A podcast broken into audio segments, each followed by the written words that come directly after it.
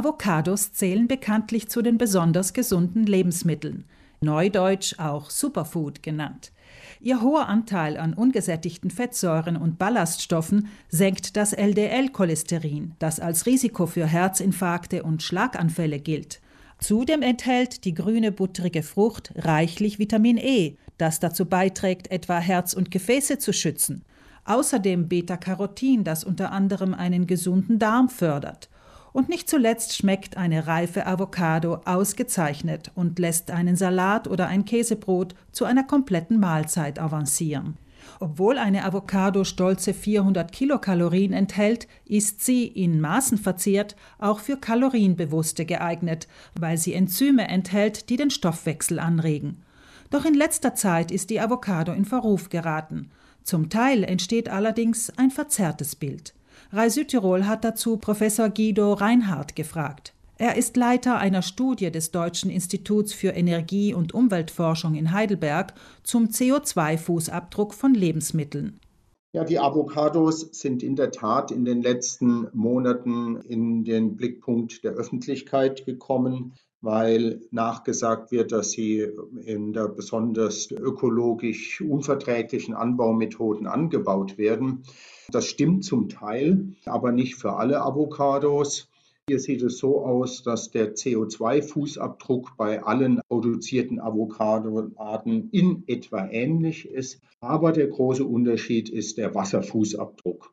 Der CO2-Fußabdruck einer Avocado ist zwar laut Reinhards Studie im Schnitt etwa doppelt so hoch wie der eines regional angebauten Apfels. Er ist aber auch halb so hoch wie der eines Naturjoghurts im Kunststoffbecher oder gleich hoch wie etwa Kirschtomaten aus Süditalien.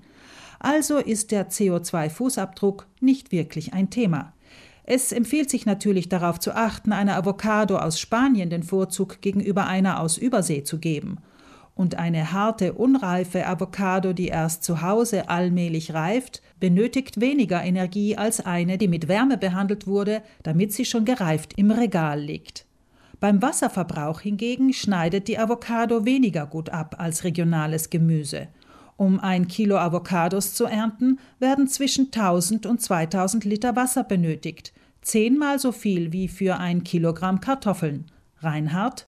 Und hier kommt es darauf an, in welchem Land Avocados angebaut werden. Es gibt Länder, bei denen der Wasserfußabdruck extrem hoch ist, den die Avocado mit sich bringt, beispielsweise wenn die Avocado in Kalifornien angebaut wird oder in Peru und Chile, weil dort Wasserknappheit herrscht und das eben mit berücksichtigt wird.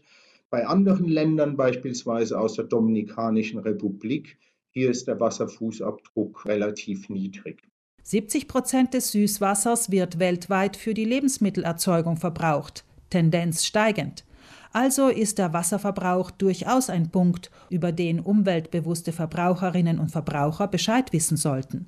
Doch auch hier ist die Avocado nicht wirklich zu verteufeln, denn zu den Lebensmitteln, die am meisten Wasser verbrauchen, zählen das Rindfleisch, Milchprodukte und Eier. Für ein Kilo Rindfleisch kommen über 15.000 Liter Wasser zum Einsatz. Das ist also 8 bis 15 Mal so viel wie für Avocados. Wer also die exotische Frucht gelegentlich wegen ihrer Nährwerte als tatsächlichen Ersatz für Lebensmittel tierischen Ursprungs wählt, braucht sich wegen des Wasserfußabdrucks nicht zu schämen. Reinhards Empfehlung lautet zudem, dass Sie, wenn Sie Avocados kaufen, darauf achten sollten, dass sie aus Ländern stammen, bei denen kein Wassermangel herrscht, zum einen zum Zweiten aber auch am besten im Biolandbau angebaut, denn in der Kombination hat man die ökologischste Avocado.